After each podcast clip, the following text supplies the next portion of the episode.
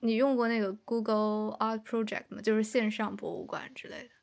我有了解过，你会觉得，就比如说在这里，你就可以一个人慢慢看，这个会更好吗？其实并不会，会吗？这个这可能牵扯出别的问题了，就是说，媒作介为绘画这种作品，你说绘画、雕塑这种作品，你能不能通过其他的媒介去观观察，还是说你必须在它本身的作品面前才能观察它？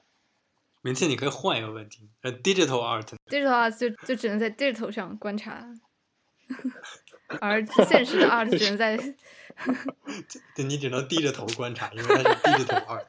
太冷了，我靠！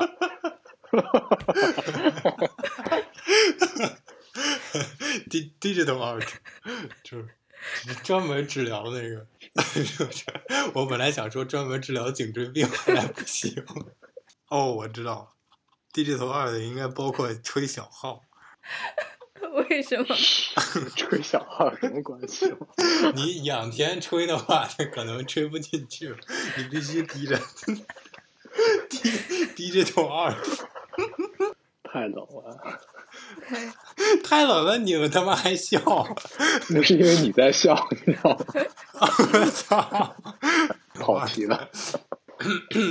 刚刚的问题是有没有更好的方法来呈现这个东西？对，完蛋，我现在 digital 并不是一个 更好的方法。我靠，我不能说话。 哦，一个 digital art 是永远不能有 title 的。够了，不要再继续这样。违背了他的初衷，你发现了吗？来来来，回回归正题啊。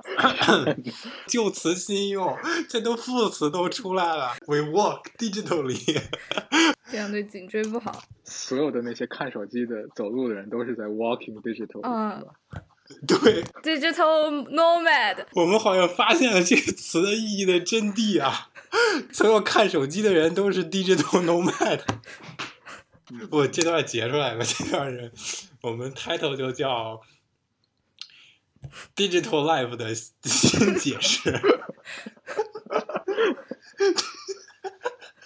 Di- digital life。